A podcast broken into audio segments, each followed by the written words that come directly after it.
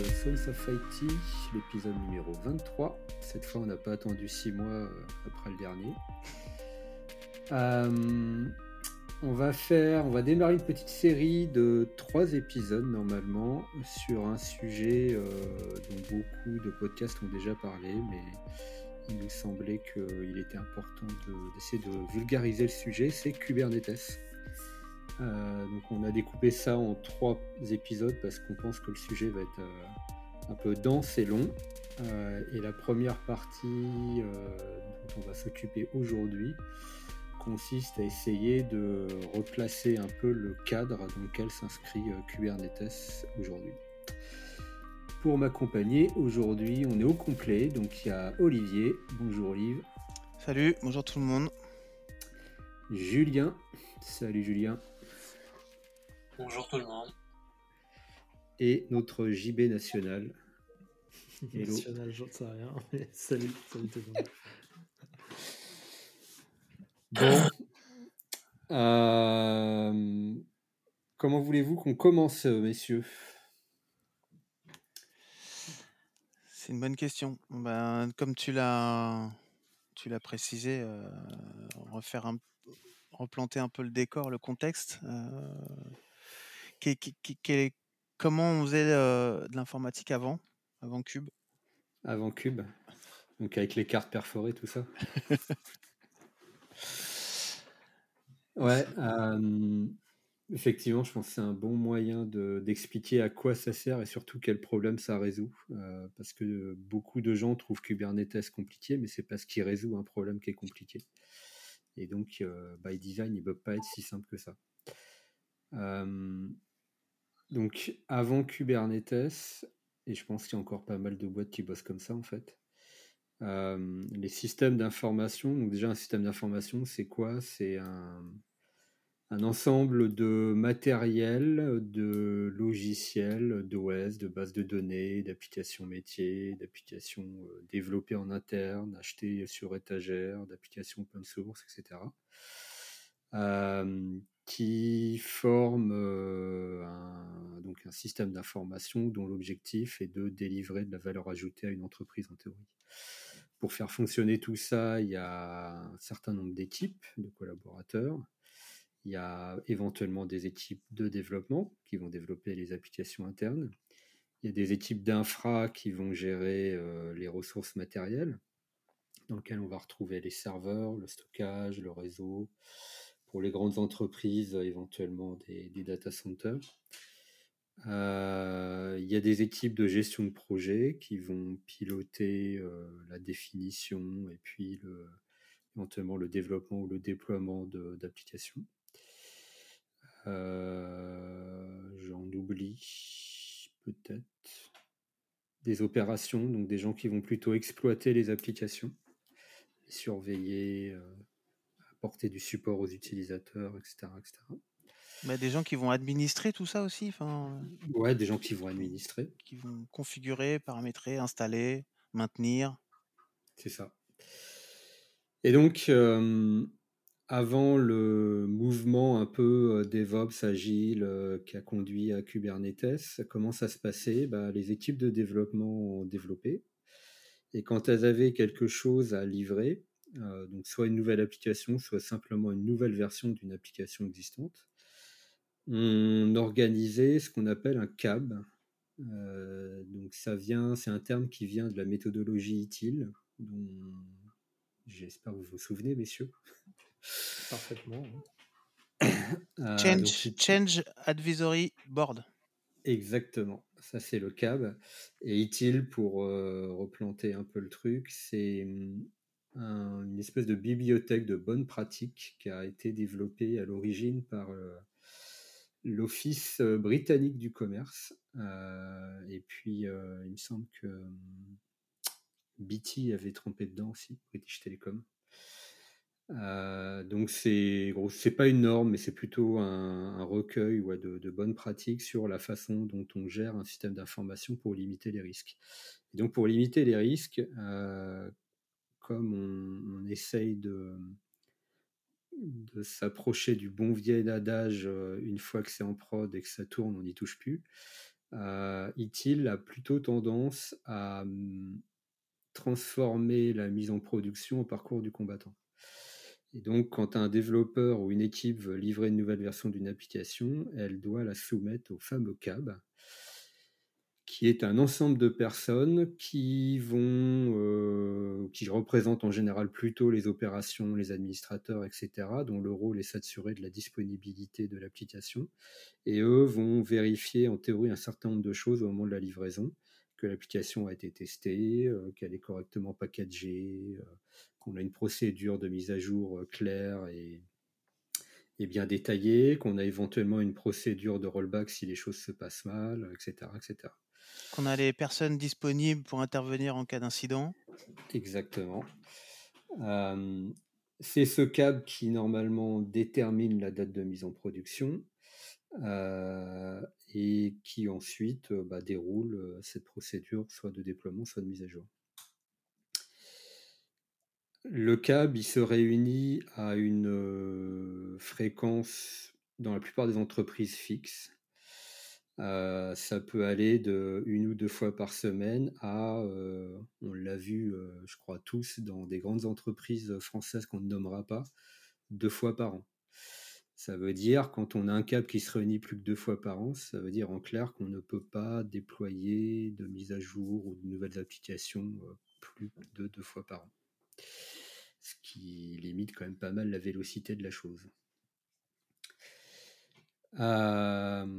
Donc tout ça était quand même un petit peu lourd et pas commode pour les équipes de développement. Ça, on s'est aperçu avec le temps que ça, ça, posait pas mal de problèmes. Et donc on a essayé de trouver des solutions pour fluidifier un peu tout ça. Par exemple, qu'est-ce que, qu'est-ce que ça posait comme, euh, comme difficulté? Bah, La première, celle que je viens de dire, c'est grosso modo euh, dans, les grandes boîtes euh, où on a une peur panique de l'incident de prod. On va avoir tendance à tellement blinder les vérifications, euh, les allers-retours entre les équipes de développement et les équipes d'administration qu'il euh, faut plusieurs semaines, voire plusieurs mois pour déployer soit une mise à jour, soit une nouvelle application. au bout d'un moment, ça finit par décourager tout simplement les équipes de dev parce qu'ils savent qu'à chaque fois qu'ils vont livrer un truc, ça va être l'enfer. Donc, euh, bah, au bout d'un moment, ils, ne livrent plus rien. ça, ça c'est dans les cas un petit peu extrêmes, parce que dans, si, on a un truc qui, est assez fluide et qui, qui euh, tu parlais d'un cas extrême où il y a très peu de câbles dans, dans, l'année, mais si comme dans certaines boîtes c'est une fois par semaine, voire deux fois par semaine, ça donne quand même une certaine flexibilité et ça donne aussi un cadre qui permet aussi de sécuriser la mise en prod. Quand même, ça apporte quand même des avantages. Oui, bien sûr, c'est l'objectif initial.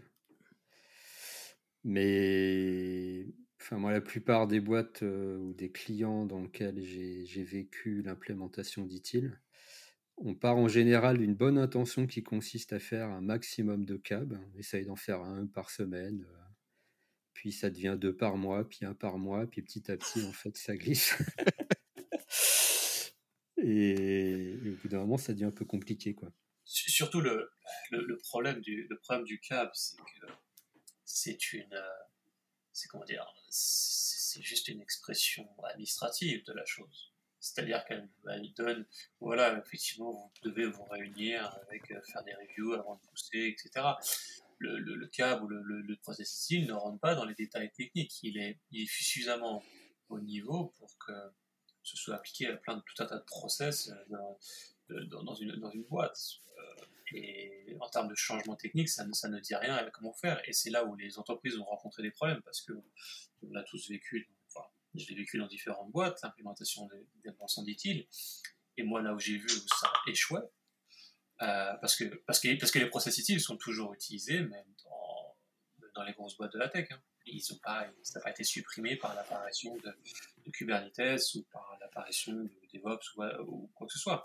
Les, les grands parce que dedans, il y a plein de, plein de trucs de bon sens, en fait. Mais comme tu dis, c'est assez haut niveau. C'est ça fait haut niveau. Ouais. Exactement. Et quand tu vas dans un cas, quand tu vas dans un cas que tu te retrouves euh, avec des managers et des développeurs, par exemple, le, ce que j'ai vu moi au choix, c'est que finalement, les gens qui étaient censés donner l'approbation ou pas d'un change, ils n'avaient aucune idée de l'information dont ils avaient besoin pour dire oui ou non. C'est que moi, je me suis retrouvé dans des réunions de cas où j'arrivais simplement, j'ai dit, on va faire ça et ça. Et la personne en face m'a regardé et fait, bah, ok. Mais parce qu'elle ne comprenait absolument pas ce que j'expliquais.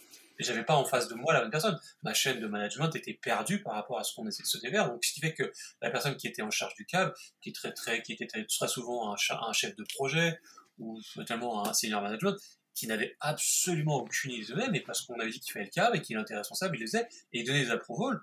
Et c'était un peu, c'était un peu le Far West où finalement tout le monde poussait son change sans avoir aucune donnée des tests qu'il devait, produire, ni du mécanisme euh, qui allait donc jeter l'alarme, par exemple. C'est un, truc tout bête. Ok, tu pousses ton change. Quelle métrique tu as? Quelle alarme tu as pour se dire automatiquement si oui ou non ça marche? Juste truc bête. Les gens ne demandaient jamais. Ensuite, vous parliez de rollback. Ok, ton truc échoue. Quel mécanisme tu as en place pour automatiquement rollbacker contre moi Au lieu de me dire que simplement, oui, j'ai un, processus, montre-moi quel est le mécanisme que tu as. Les gens étaient incapables de détecter ça. Ce qui fait que ITIL, c'était une boîte à outils, mais l'implémentation, elle restait technique. Et on revient toujours, pour moi, en revient c'est que les gens qui géraient ça n'avaient aucune compétence technique et n'avaient aucune idée de savoir ce qu'il fallait faire pour que techniquement ça marche. Alors, c'est pas tout le temps comme ça. Hein. Moi, à mon sens, si on prend un petit peu de, hauteur sur les c'est que ça couvre pas seulement euh, euh, ce petit morceau, euh, ce petit morceau-là. Hein. Oui, ça c'est un non, bien sûr. et c'est pour ça, je, pense que les caps continuent à exister, etc. C'est parce que la, méthodologie utile, elle continue à exister dans les structures parce qu'elle elle traite aussi de la stratégie des services, de la conception des services, de l'amélioration continue, et elle intègre effectivement, comme, comme vous l'avez dit très bien euh, un guide de bonne pratique, mais qui dépasse effectivement ce, sur le change management. ouais, cette partie de change management, et notamment à l'adresse des, euh, des, sujets sur les incidents, les problèmes et l'exploitation des services qui sont plutôt intéressants. Après, euh, ce que j'ai, ce, qu'il y a aussi, c'est qu'on est, dire, on est des vieux. Hein. On a, on a nous la, la, V3 dans la tête, puisque c'est celle-ci sur laquelle on a été plutôt. Ah, on est sur la, la V4 maintenant. Et maintenant, effectivement, il y a une V4. Et euh, la V4, elle a été euh, réalisée, en tout cas produite, pour euh, adresser un certain nombre d'angles morts qu'il y avait jusqu'en 2017-2018. Et notamment cela, l'agilité, le DevOps, le, Lean, etc. etc. Alors, je ne sais pas comment c'est traité dans, la pratique, mais les notions de, de, déploiement continu, de de, encore une fois, de, méthodes un peu plus euh, modernes euh, et, flexibles ont en théorie été intégrées à la, à la V4. Alors il, faut voir comment ça se, ça se met en œuvre. J'imagine que le câble existe toujours, mais il est possible qu'il soit plus léger, un peu fait un peu différemment, ou justement intègre ce que tu décrivais là, pardon Julien, c'est-à-dire des, euh, des, inputs euh, absolument nécessaires pour, euh, pour que tout le monde comprenne bien ce qu'on valide et ce qu'on prod. Oui, donc ce que, ce, que, ce, que, ce, que, vous pointez du doigt là, c'est pas une problématique d'IT, c'est plus une problématique d'organisation de société. normalement, effectivement. Ouais, mais attends, attends, je rappelle juste l'objectif là, c'est qu'on essaie de dépeindre la façon dont bossaient les boîtes dans les années 2000, 2005, maximum 2010. C'est-à-dire au moment où est apparu Kubernetes. Et donc, on était bien en ITIL V3 et on avait tendance effectivement à gérer le change avec ces fameux comités euh, d'approbation dont les membres étaient, comme l'a dit Julien, plus ou moins pertinents. Oui, mais ça, c'est un choix. Euh, toutes les entreprises ne font pas ça comme ça.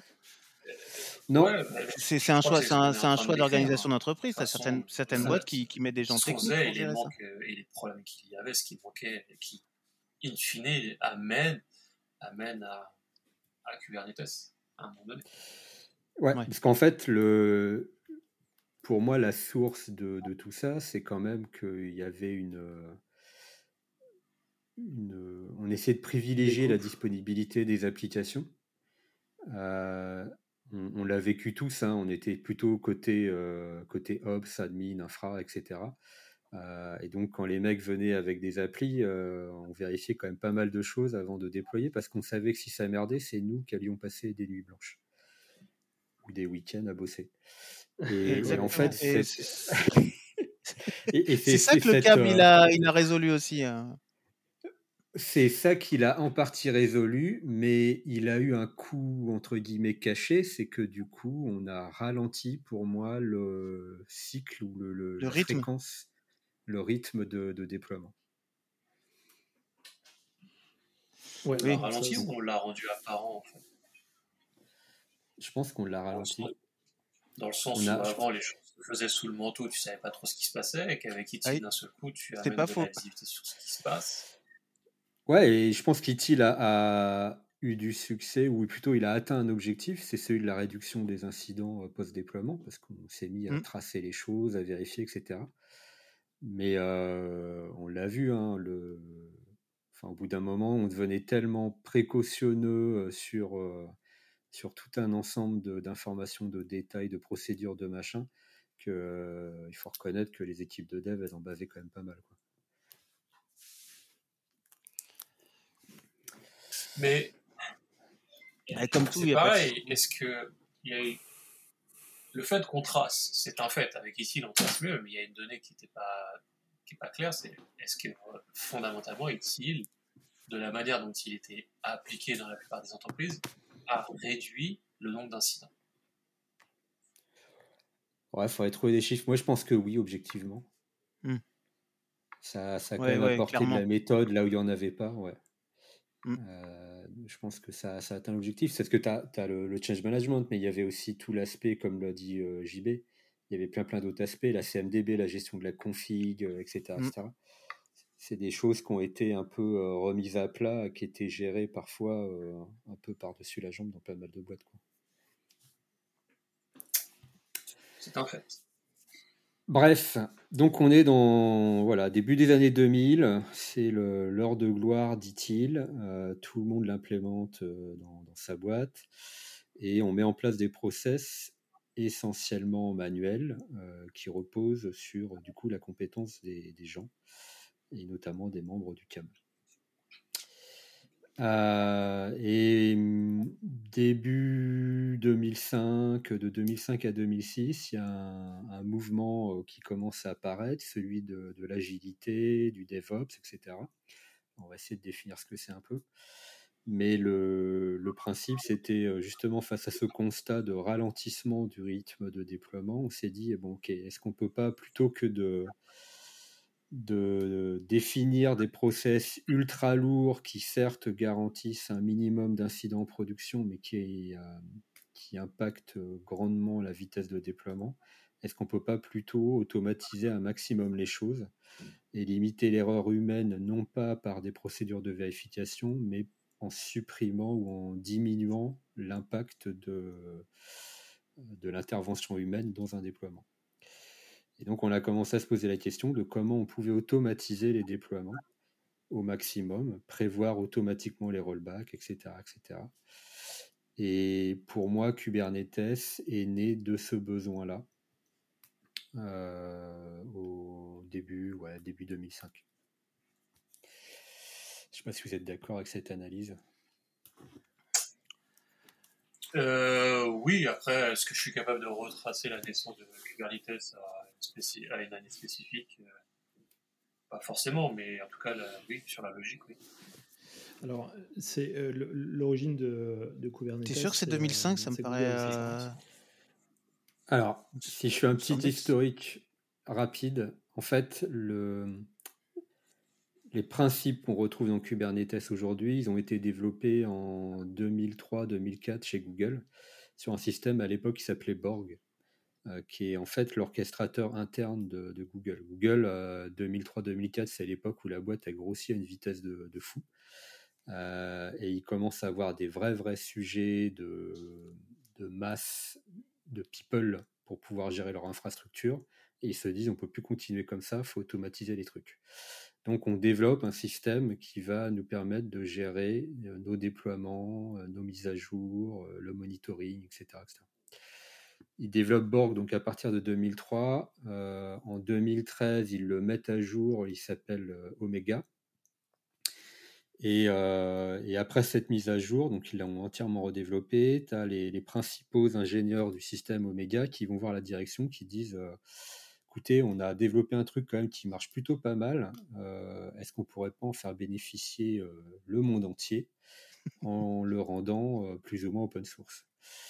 Et la direction dit OK, allez-y les gars. Alors en réalité, ils n'ont pas open sourcé Omega, ils ont redéveloppé un produit from scratch, mais qui s'inspire très fortement de ce qu'ils avaient chez eux. Ils ne pouvaient pas open sourcer Omega tout simplement parce que l'infrastructure de Google elle est très très particulière. Ce très pas forcément, voilà, c'est pas forcément ce qu'on pouvait retrouver chez dans, dans l'entreprise du coin. Donc Kubernetes est né en 2014 pour moi. Euh, en mai ou juin, si ma mémoire est, bonne. Et la première release date du 7 juin 2014. C'est le premier commit. là, je vois euh, version 1.0 est sortie le 21 juillet 2015. Oui, mais il y a eu d'autres versions avant la 1.0. Ah, ce que tu appelles la première release, c'est la, la 0.1, quoi. ouais, c'est la première release publique. D'accord. Euh, donc euh, juin 2014, première release sur, euh, sur GitHub, il lance le truc, il communique un peu, etc., etc. Et à peine un mois plus tard, en juillet, il y a Microsoft, Red Hat, IBM et Docker qui annoncent qu'ils rejoignent le projet. Donc en, un mois, c'est quand même assez, assez surprenant. Et hum, et, donc ça donne très vite beaucoup de poids au projet. Donc en 2015, euh, comme Olivier vient de le dire, c'est la release de la version 1.0 et c'est la création de la CNCF. La CNCF, c'est Cloud Native Computing Foundation, donc c'est créé par euh, Google à la base. Et c'est une fondation qui vise à gérer euh, en fait Kubernetes et tout l'écosystème qui va être autour de Kubernetes, qu'on va le voir plus tard, euh, c'est un, un, gros Lego en fait. Euh, si on continue un peu sur la partie historique, donc il y a hum, d'autres entreprises qui rejoignent le, mouvement et, la fondation, euh, notamment OpenShift, Deis, Huawei, Gondor. OpenShift, Deis, on s'en souvient pas bien, mais à l'époque, c'était des, des, concurrents qui en fait ont, embarqué dans le projet Cube. En 2016, euh, c'est là où il est devenu vraiment populaire euh, à cause d'un jeu. Je ne sais pas si vous vous souvenez de Pokémon Go? Ah oui. quand les mecs couraient avec leur téléphone mobile là, pour attraper mm. des, Pokémon partout. Mm, mm. En fait, ça a été euh, l'épreuve du feu de Kubernetes parce que ça a été déployé sur Cube. Et Pokémon Go, euh, c'est un jeu qui a eu beaucoup, beaucoup de succès. Ça a été viral. Et, donc, on, ça a permis de tester en fait la façon dont Kubernetes gérait l'élasticité des, workloads. Et le truc a plutôt très, très bien tenu. Euh, ça, encore une fois, ça a apporté de la crédibilité au produit. Donc là, on est euh, Pokémon, Go, c'est septembre 2016. On est à peu près à la version 1.4 de, Cube. Euh, cette version, elle a vu apparaître aussi un outil dont on reparlera qui s'appelle CubeADM, ADM, qui, dont l'objectif était de simplifier le déploiement qui était avant son apparition un véritable cauchemar. Euh, donc avec CubeADM, le, le, truc devient un peu plus facile à déployer. Puis 2017, euh, c'est un peu l'année de, l'adoption et puis de, de la maturité. Euh, il y a la 1.6 qui apparaît, la 1.7, l'organisation des premières KubeCon, donc les, euh, les conférences autour de, Kubernetes. C'est l'année aussi où on commence à, ajouter dans Kubernetes toute une couche de gestion d'autorisation, les airbags, etc. etc. Euh, donc ça, on atteint un niveau de maturité euh, qui est jugé satisfaisant par la plupart de l'industrie. Bon, puis je ne vais pas continuer après. Il y a eu plein plein d'autres versions. On doit être à la 1.23 ou 1.24 maintenant. Peut-être même 1.25. Je n'ai pas regardé récemment. Donc voilà pour l'historique rapide. Je ne sais pas si vous avez des choses à ajouter. Hmm. spécifiquement sur l'historique. Ah, juste une question, vous, vous l'avez utilisé à partir de quand, euh, Cube? 2018 pour moi, mais de façon très haut niveau, avec une couche d'abstraction complémentaire qui s'appelle Rancher. Qui, qui, offre des interfaces web qui permettent de piloter le, truc un peu, plus, un peu plus facilement. Ouais, à la base, Rancher, c'était un concurrent d'ailleurs. Voilà. Au départ, on utilisait Rancher sans cube en fait. Ouais. Exact. La, la, la, V1 de Rancher, c'était un concurrent et puis ils ont pas baissé les bras, mais ils se sont dit qu'ils pouvaient garder la couche web et s'appuyer sur le moteur de cube pour la V2. C'est ce qu'ils ont fait finalement, ça marche plutôt pas mal. Mm. Et toi, Julien? Euh, Moi, je n'utilise pas directement. Euh, j'ai eu une utilisation massive et directe de, Kubernetes. C'est plus euh, un peu d'usage personnel pour, pour, découvrir le produit. Et après, c'est une utilisation indirecte au niveau, au niveau professionnel. Effectivement, là, il est déployé sur les infras, il tourne et, on peut l'utiliser à travers, à travers différents, différents produits. Donc, euh, euh, moi, je serais, je serais loin de me qualifier d'un expert ou, d'un utilisateur très avancé de Kubernetes j'en ai, ai, ai, une bonne vue complète, je, je, je pourrais dire. Ok.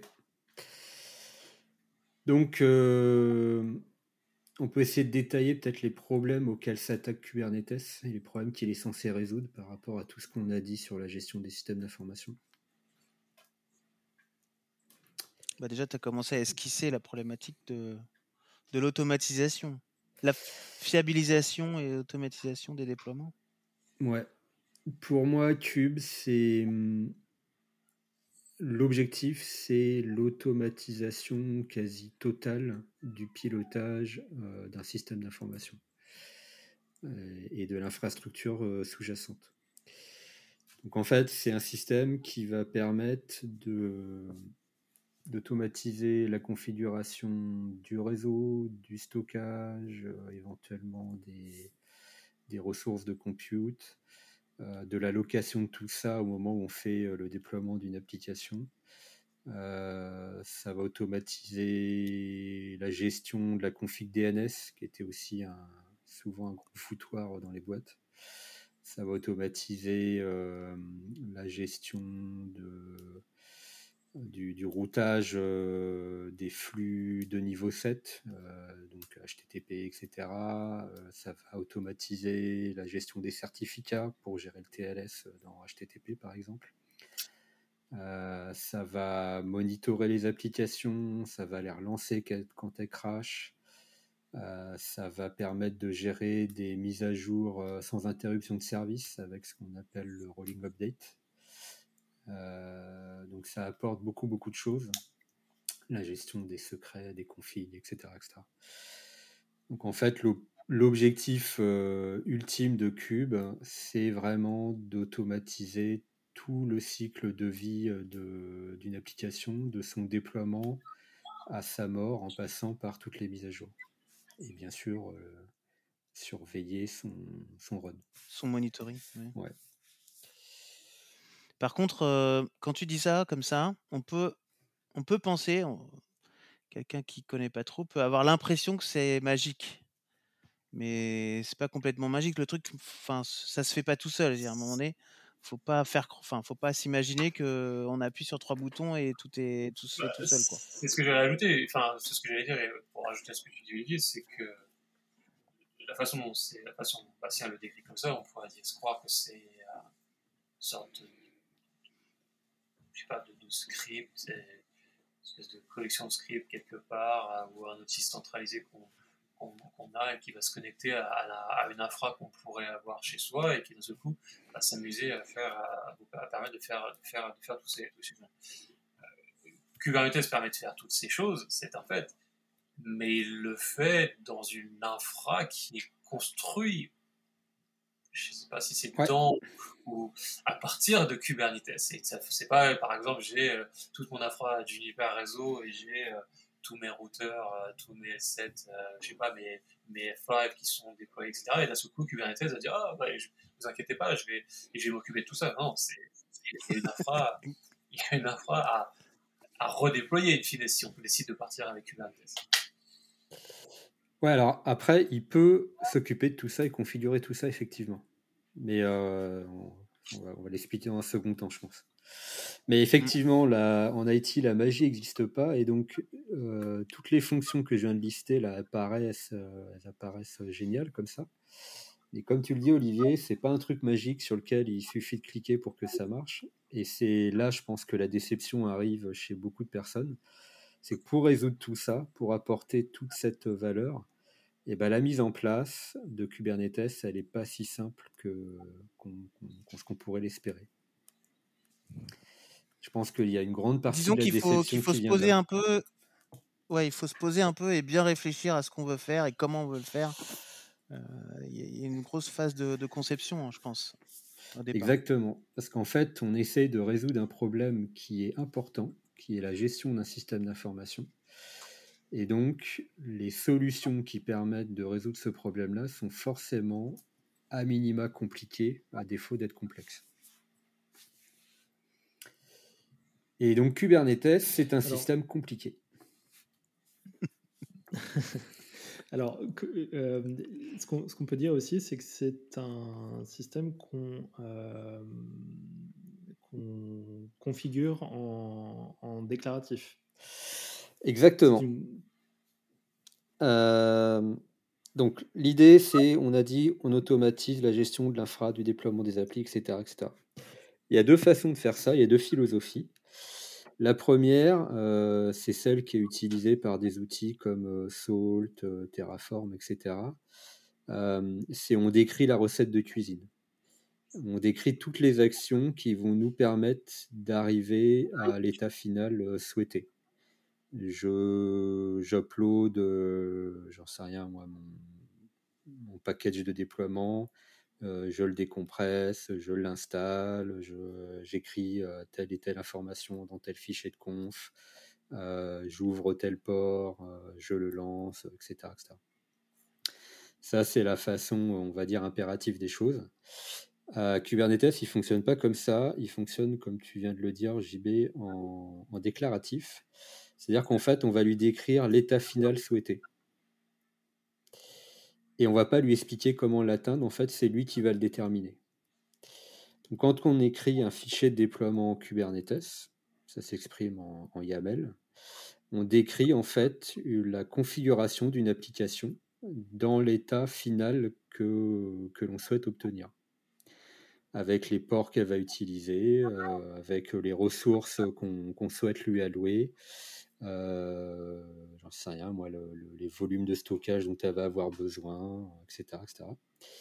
Et quand on soumet ce fichier à Kubernetes, euh, il va faire une première vérification, qui est une vérification syntaxique. Euh, et quand il vous dit OK, ça veut simplement dire OK, ce que tu me dis est valide d'un point de vue syntaxique mais il n'y a aucune garantie qu'il va arriver au résultat que vous lui avez euh, demandé. Une fois qu'on lui a soumis son fichier de déploiement, ce qu'il va faire, c'est qu'il va regarder dans l'état dans lequel est le système actuel et il va calculer un écart par rapport au système cible qui correspond à la description du fichier de déploiement. Et c'est lui qui va déterminer toutes les actions qu'il faut dérouler pour atteindre euh, cet état cible. Et la beauté du système, selon moi, elle vient, euh, un peu de là. Euh, c'est qu'en fait, on ne gère pas, euh,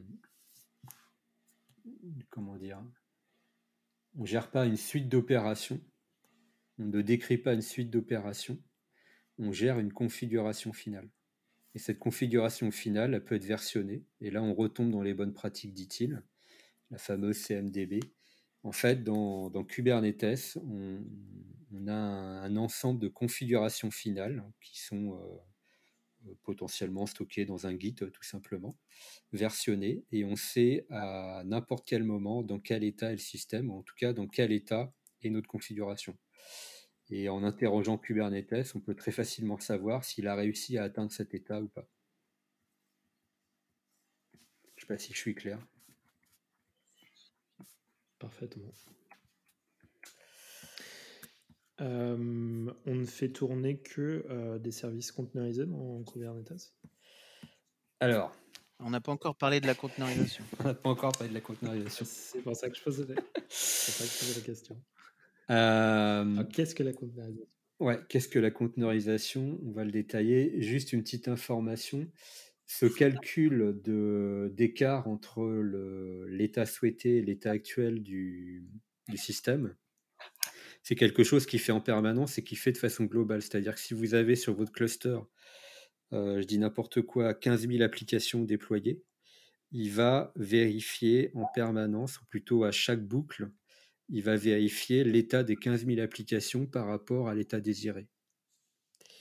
Et s'il il y en a une dont un pod, j'expliquerai ce qu'est un pod après, a craché, il va automatiquement le relancer. Cette vérification, elle se fait toutes les 100 millisecondes.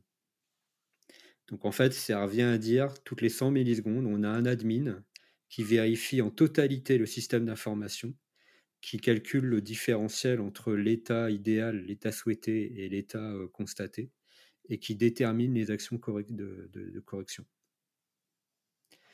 Donc rien qu'en en disant ça, on se rend bien compte d'une part de la valeur du truc, et d'autre part du fait que ça résout un problème qui serait simplement insoluble uniquement avec des process humains. Ouais, c'est ça. Ouais. Mmh.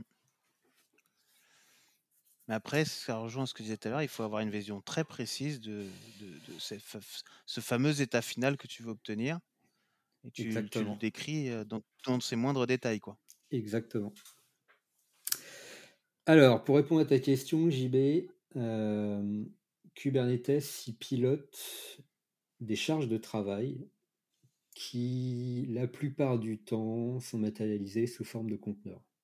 Je dis la plupart du temps parce qu'en réalité, il sait piloter des conteneurs, éventuellement des VM ou des process en dehors de conteneurs.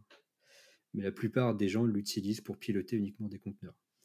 Lui, il est assez agnostique et euh, c'est d'ailleurs une caractéristique qu'on retrouve sur euh, toutes ces couches. la façon dont il pilote le stockage, le réseau, etc. Lui, il est agnostique. Il se fout de la techno qu'il y a derrière euh, c'est les, principes de base en fait qui sont implémentés dans Kubernetes. Et après, pour utiliser tel ou tel techno, on va passer par des, drivers, grosso modo. Donc, il euh, faut peut-être expliquer ce qu'est un conteneur du coup. Tu veux t'y coller, JB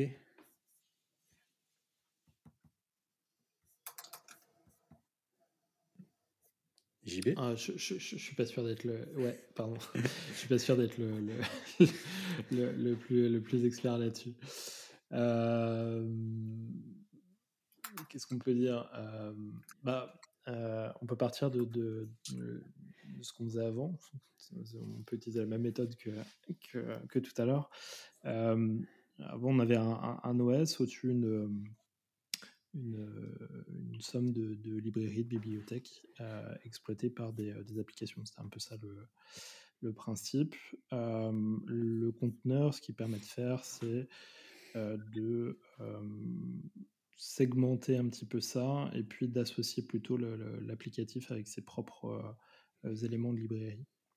Tout ça dans un ensemble autonome ça, nous, euh, ça nous permet de euh, euh, segmenter les choses et, d'éviter qu'il y ait trop de manipulation, de, de, réflexion autour des versions de librairie disponibles installées sur le système, etc. Ça, c'est une première vision, je pense, de, mmh de, la chose. L'idée, c'est de faire des petites boîtes, en fait. Des petites boîtes dans, lesquelles tu as juste ce dont tu as besoin. Ouais, exactement. Et j'insiste là-dessus, ça n'est pas de la virtualisation. J'ai entendu ça dans un podcast il n'y a pas longtemps, ça m'a fait bondir. Euh, les ah, conteneurs ne sont pas de la virtualisation. Il ne faut pas confondre les deux. La technologie qu'il y a derrière euh, Docker, par exemple, euh, ou Cryo, ou Containerd, il y a plein de, plein de runtime de conteneurs aujourd'hui disponibles c'est une techno qui est très ancienne en fait, c'est ce qu'on appelle le partitionnement. Donc c'est ce que tu disais JB, c'est on va segmenter l'OS sur lequel tourne le, runtime de conteneur en petites boîtes. Ouais, c'est un... segmenter l'OS. Si je peux me permettre, bah, c'est pas tout, c'est pas réellement segmenter l'OS. C'est segmenter les ressources qu'utilise l'OS. Oui. Non, c'est segmenter les ressources que met à disposition l'OS plutôt. Voilà. C'est-à-dire qu'on ne pas l'OS. C'est-à-dire que c'est les namespaces en fait qui sont bien connus chez, euh, dans mon Linux. Linux. Et, et du coup, euh, c'est juste ce concept-là qui a été un peu. Euh, et loin de moi de loin de moi l'idée de, de, dénigrer le travail fait ou de simplifier le travail fait par Kubernetes ou ce genre de choses, mais, mais l'idée de base, c'est les namespaces, en fait, c'est le cœur de tout qui, permet de créer les, des conteneurs.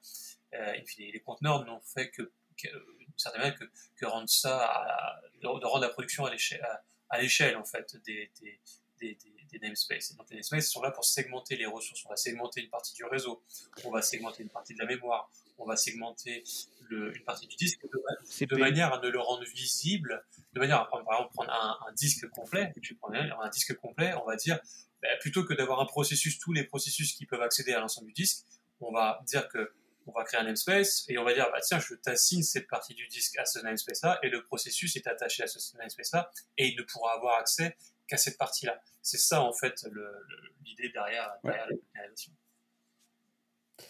en fait, ça, ça s'appuie sur les namespaces et les C-groups, si on veut être euh, complet. Et effectivement, c'est des mécanismes qui datent, euh, enfin, qui sont assez anciens dans le, dans le kernel Linux. Je ne sais pas quand est-ce qu'ils sont apparus, mais il y a assez longtemps, bien avant Docker. Et ce qui a permis de faire Docker, c'est simplement de rendre leur utilisation plus simple.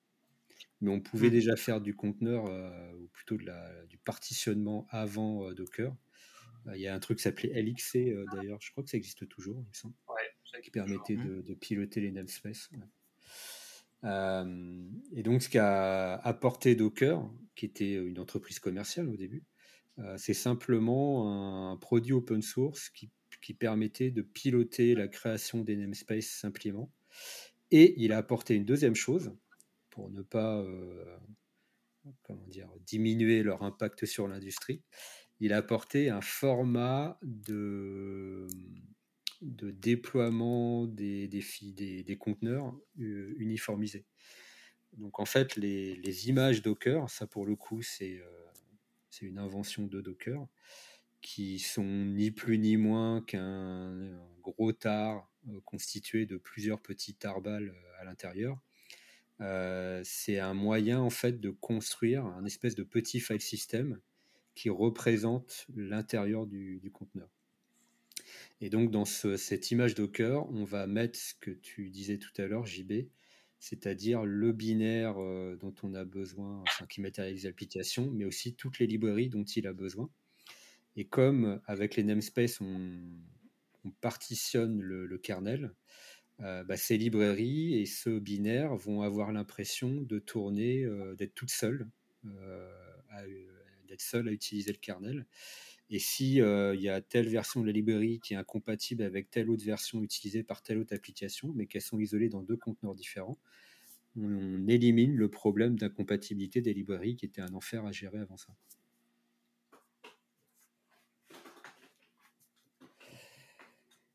Donc, les conteneurs, ça n'est pas de la virtualisation, c'est-à-dire qu'il n'y a pas d'hyperviseur ça tourne sur euh, tous les conteneurs. Si vous avez 30 Docker qui tournent sur votre machine, les 30 vont euh, s'adresser au même kernel. C'est le kernel de la machine.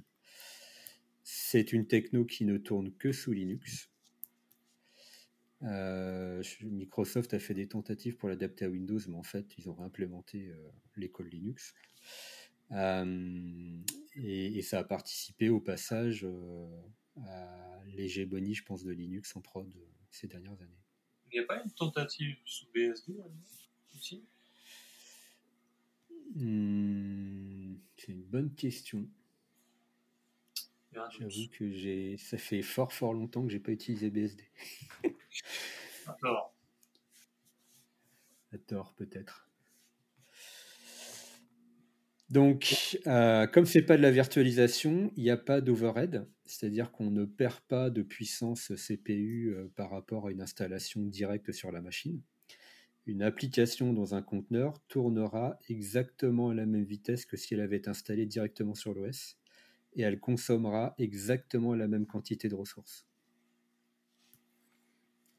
Alors que la virtualisation, on rajoute une couche, l'hyperviseur, et cette couche, elle a un impact sur la performance et sur les ressources.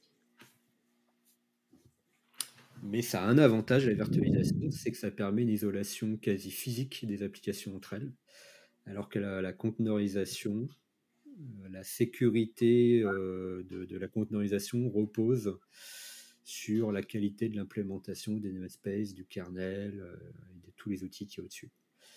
Donc c'est toujours un peu moins sécurisé que, que si on fait de la vraie virtualisation. Je fais juste une petite question, un petit aparté là. Euh, les zones Solaris. Ah. Tu les mets dans quelle, euh, dans quelle famille? Dans la famille de la conteneurisation. C'est bien ça. En fait, là, cette, euh, ce système de partitionnement, il a été inventé par IBM avec ZOS. Donc c'est vachement récent, hein, ça date des années 70. ça a 50 ans le truc. Euh, quand on achetait un mainframe à 2 millions euh, de, ou 3 millions de francs à l'époque, euh, on avait envie de l'utiliser pour déployer plein d'applis. Et comme ces applis avaient elles aussi des problèmes d'incompatibilité entre elles, IBM a inventé ce, système de partitionnement qui permettait de saucissonner la machine, ou plutôt l'OS, en plusieurs petits bouts, et de déployer les applications dedans.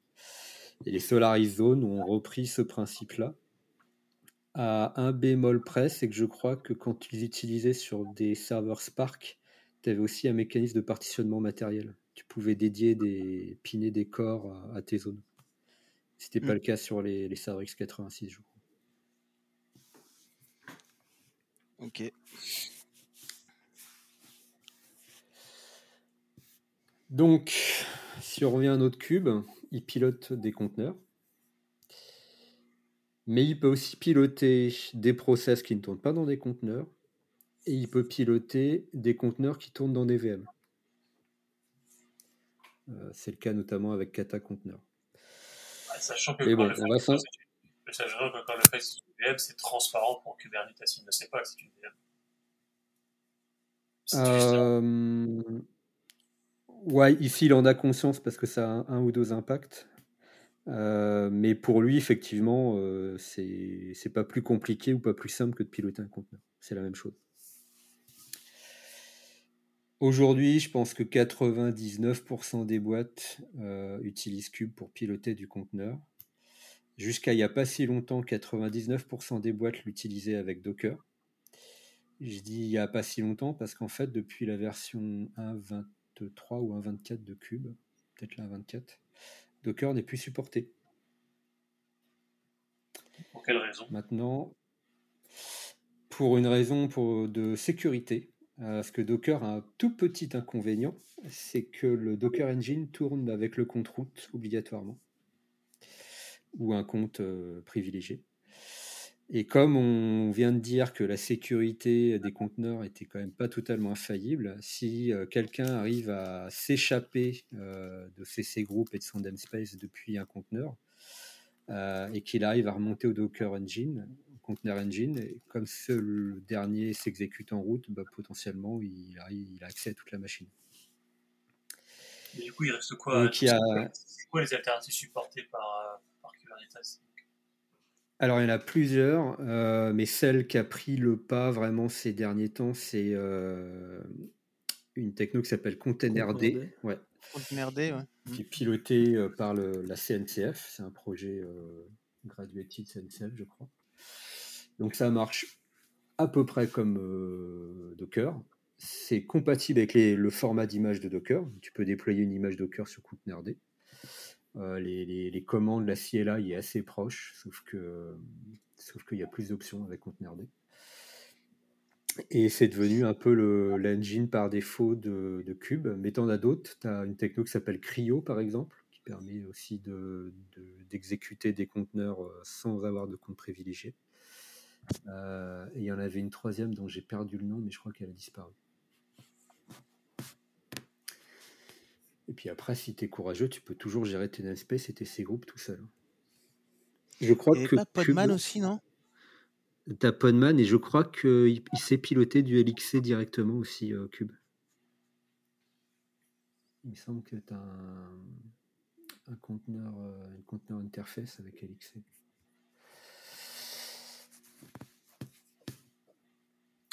Donc, euh, grosso modo, Cube, c'est quoi? C'est une espèce de d'intelligence qui va piloter des nœuds. Et quand on dit des nœuds, en fait, c'est des, des machines physiques, souvent, ou des VM, peu importe, dans lequel on va avoir un agent Kubernetes qui s'appelle le kubelet, qui lui va piloter soit des conteneurs, soit des process, soit des VM, peu importe, mais enfin, il va piloter des workloads. Et Il va faire son, euh, son, son travail, chaque, chacun va faire son travail sur son nœud et il va remonter toutes ces informations au- Exactement. en centrale, si on peut dire. Exactement. Mais bon, là, on va rentrer dans le, dans le mode de Ouais. fonctionnement de Cube. Je pense qu'il faut plutôt réserver ça pour le deuxième épisode. Mhm. Donc, on a répondu à la question qu'est-ce qu'un conteneur? On a essayé d'expliquer à quoi servait Cube et le problème qu'il résolvait. Euh, Est-ce qu'on est passé à côté d'un truc? On a parlé de DevOps tout à l'heure. On est passé un peu vite sur le DevOps, mais euh, On est passé un peu vite, ouais. Bah, le DevOps, euh, ouais, tu veux peut-être expliquer, Olive? Bah, euh, je ne vais pas forcément expliquer, mais euh, en, en parler un peu rapidement.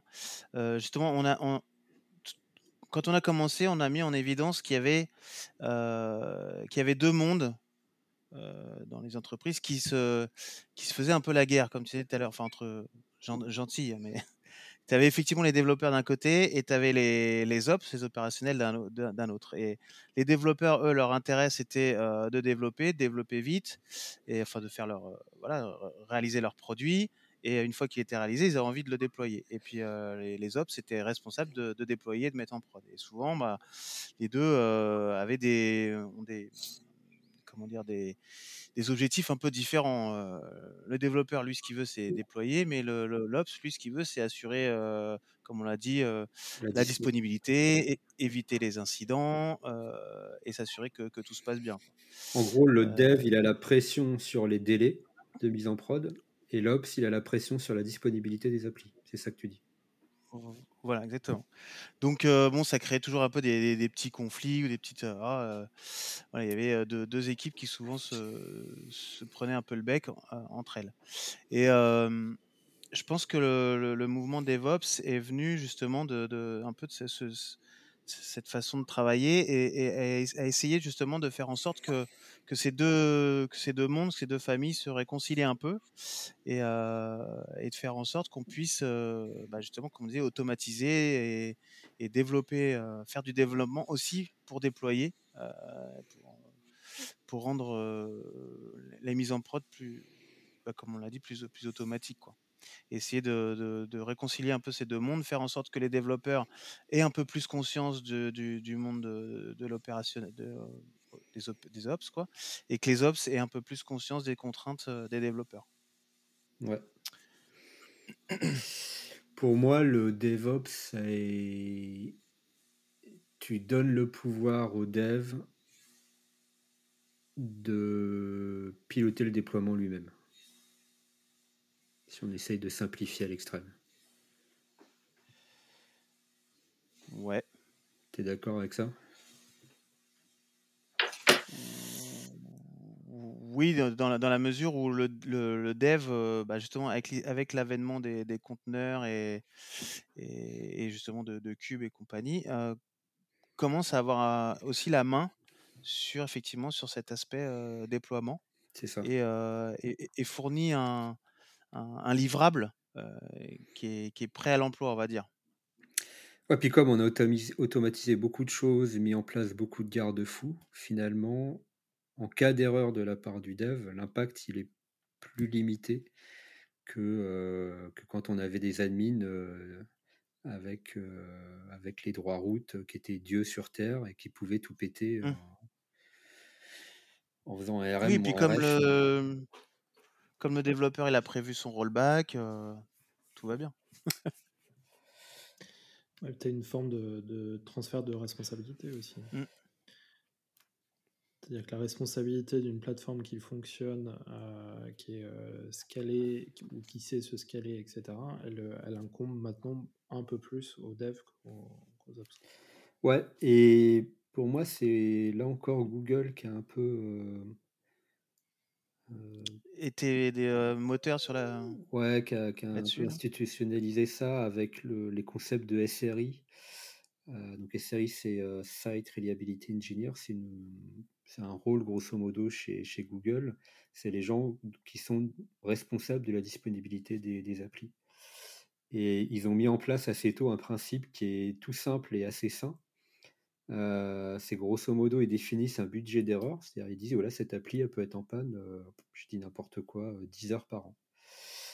Et à la 11e heure, les, les, équipes SRI elles passent le pager, grosso modo le, l'astreinte aux équipes de développement. Et donc, quand on dépasse le budget d'erreur, bah, en fait, c'est le dev qui est, qui est, réveillé la nuit à 2h du mat parce que le truc a planté. Et normalement, ça motive plutôt pas mal à essayer de fiabiliser les applis.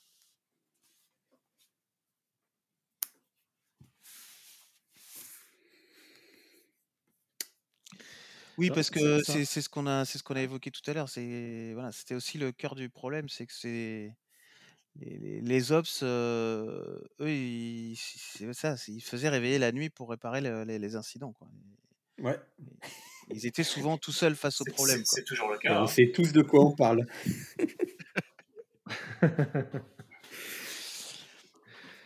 bah, est-ce que ça, pardon, est-ce que ça a un impact sur les, les compétences du, du, dev nécessaires chez, chez, le dev? Euh, pour moi, clairement oui. Et l'arnaque vient de là d'ailleurs. Je pense que le. On a essayé de faire croire aux gens que, que n'importe qui pouvait devenir DevOps, alors qu'en fait, c'est pas le cas parce que pour être DevOps, il faut avoir une double compétence de mmh. d'infrasystème et de développeur, de développement. Et au moment où le truc a pris de l'ampleur, euh, on s'est dit tout le monde doit être DevOps, tout le monde peut être DevOps, et la réponse est non. Bah oui et non. Enfin, c'est, un peu ce que j'essayais d'exprimer tout à l'heure en disant que justement les développeurs, il va falloir qu'ils, montent en compétences, qu'ils acquièrent des compétences nouvelles sur la partie Ops, et les Ops doivent acquérir des compétences nouvelles sur la partie Dev. Quoi. Non, mais c'est, c'est, enfin, Ops, c'est pas le bon mot quand tu dis monter en compétences un développeur doit monter en compétence sur la partie système, donc infrastructure, c'est un réseau, c'est-à-dire tous les process, mm. systèmes de déploiement, etc., qui peuvent euh, échouer. Et l'inverse, c'est que le mec qui est système au départ doit monter en compétence sur la partie développement. Et il est sûr que ma cible préférée, hein, c'est le, le, gars qui a fait sa formation Java de trois mois. je suis développeur, ouais, bah, lui, il n'a aucune chance de réussir en DevOps. Il y, avait longtemps que tu ne nous avais pas sorti Java.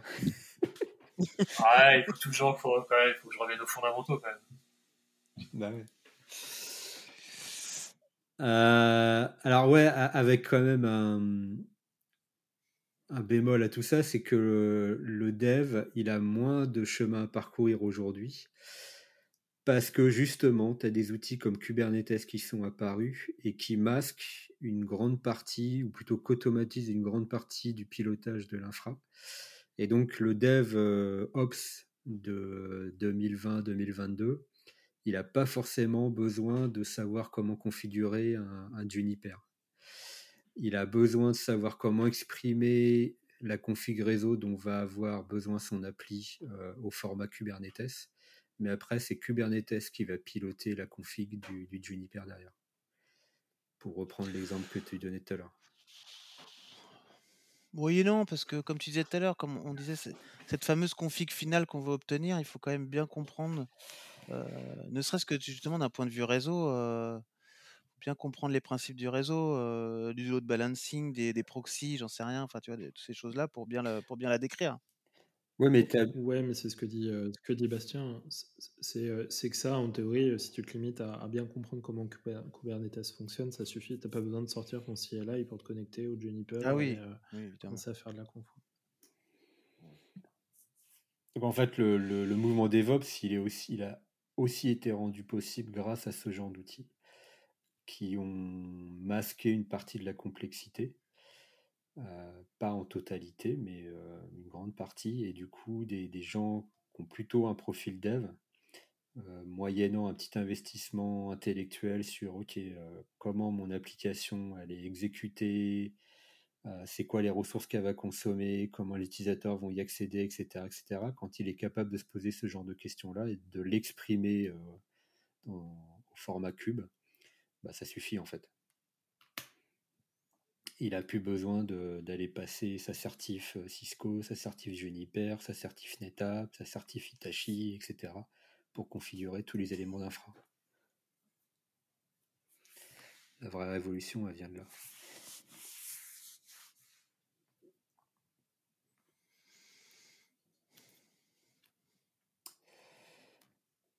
Mais, ouais, vas-y. Ouais, enfin, ça, rejoint un peu ce qu'on a dit au début. Il ne reste pas moins vrai que l'infra couche basse, euh, les serveurs sont toujours là, les routeurs sont toujours là, etc. Ça dépend pour Exactement, c'est ce que j'allais dire. Ouais, ça dépend pour qui, mais c'est en ça, je pense que il y a eu des déceptions et aujourd'hui on entend beaucoup euh, dire ouais Cube c'est trop compliqué, euh, c'est une usine à gaz, etc., etc. Pour moi c'est pas vrai. En fait, enfin c'est partiellement vrai, c'est-à-dire que ça ne peut pas être simple, encore une fois, parce que le problème qu'il résout n'est pas simple. Et donc Cube, il fait le maximum de ce qui est euh, techniquement possible pour abstraire la complexité, mais on ne peut pas l'abstraire en totalité, parce que si on l'abstrait en totalité, on dénature le truc, et en fait, on ne pilote plus rien si tu veux pouvoir continuer à piloter ta, disponibilité, tes flux réseau, tes besoins de stockage, de ressources matérielles, ta sécurité, etc., tes droits d'accès, ah bah, tu as besoin à minima de comprendre tous les concepts qu'il y a derrière ça. Et les gens sont souvent surpris de la complexité, par exemple, du déploiement ou de l'administration d'un cluster Kubernetes, parce que pour administrer ou déployer un cluster Kube, il faut comprendre toutes ces notions-là. Mais c'est pas le produit qui est compliqué, c'est l'infra qui est compliqué. Oui, je suis d'accord. Euh, Kubernetes lui-même n'est pas compliqué si effectivement tu as compris les fondamentaux de l'infrastructure qui sont derrière. Exactement. Et, c'est sûr que, encore une fois, c'est dur d'administrer un Kubernetes si tu ne comprends pas le concept d'un conteneur, tu ne sais pas d'où ça vient, comment le système Linux fonctionne derrière, ça, reste, ça reste très compliqué. Et, c'est effectivement pas un outil magique qui euh, bah, est une abstraction de tout ça. Ça demande des compétences, encore une fois. Il y, a, y, a, le marque. Je sais même pas s'il y a une volonté marketing. Je ne crois pas l'avoir eu. Je crois pas une volonté marketing de qui que ce soit. En de dire que Kubernetes c'est un logiciel magique sur lequel vous cliquez deux boutons et, et tout va bien se passer le, concept DevOps a été là-dedans. Le concept marketing DevOps vendu par les SS2I à l'époque, etc., oui, il a été dans ce sens-là. Je ne crois pas que c'était le cas de Kubernetes, donc pour moi, il n'y a pas eu de supercherie sur le, sur le sujet. Non, non, je suis, d'accord. Par contre, il y a eu un tel effet de mode euh, qu'à un moment, tout le monde a voulu s'y mettre. Et, et, dans le tout le monde, bah, il y a des gens qui n'avaient pas forcément ces compétences euh, infra et qui se sont pris un mur quand le truc est, devenu à la mode dans les années 2016, 2017, 2018, tout le monde s'est dit bah ok c'est le nouveau format de, gestion des applis de déploiement. Donc euh, même, euh, même le boulanger du coin euh, qui avait un site web à déployer, un jour il s'est peut-être dit faut que je le déploie sous Cube. C'est comme ça qu'il faut faire maintenant. Eh ben non. J'ai un petit doute sur le boulanger là. ou alors, alors tu as utilisé l'image d'un boulanger pour parler de quelqu'un d'autre, mais j'essaie de voir qui.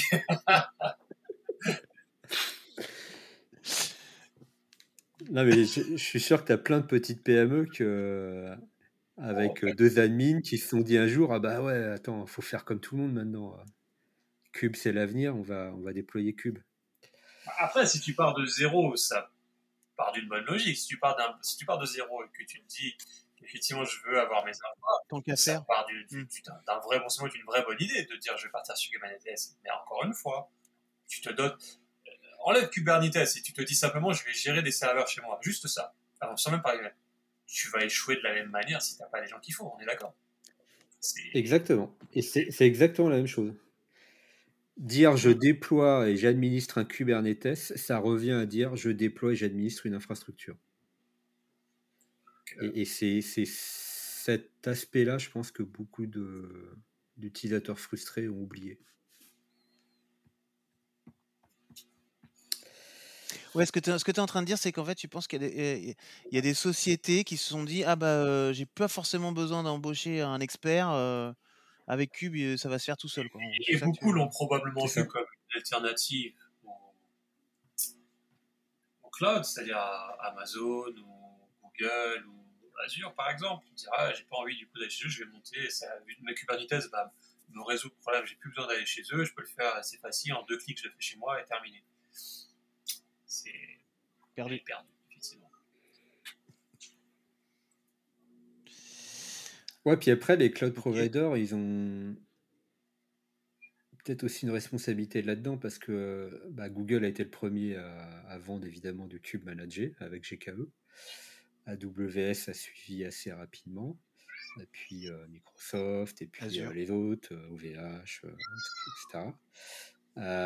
Et eux, ils gèrent toute l'infrastructure qui est en dessous, c'est leur métier.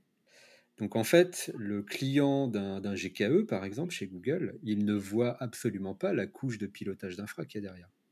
Et lui, il est vraiment utilisateur de Kubernetes. Et en fait, dans Kube, tu as deux profils. Tu as l'utilisateur, c'est le, développeur qui va vouloir déployer son appli, qui lui euh, écrit du fichier de déploiement YAML. Et puis, tu as l'administrateur Kubernetes, qui est le mec qui fait le lien entre l'infrastructure, barre métal, physique, celle qui pue et qui, qui coupe les doigts, et, euh, et, et l'orchestrateur.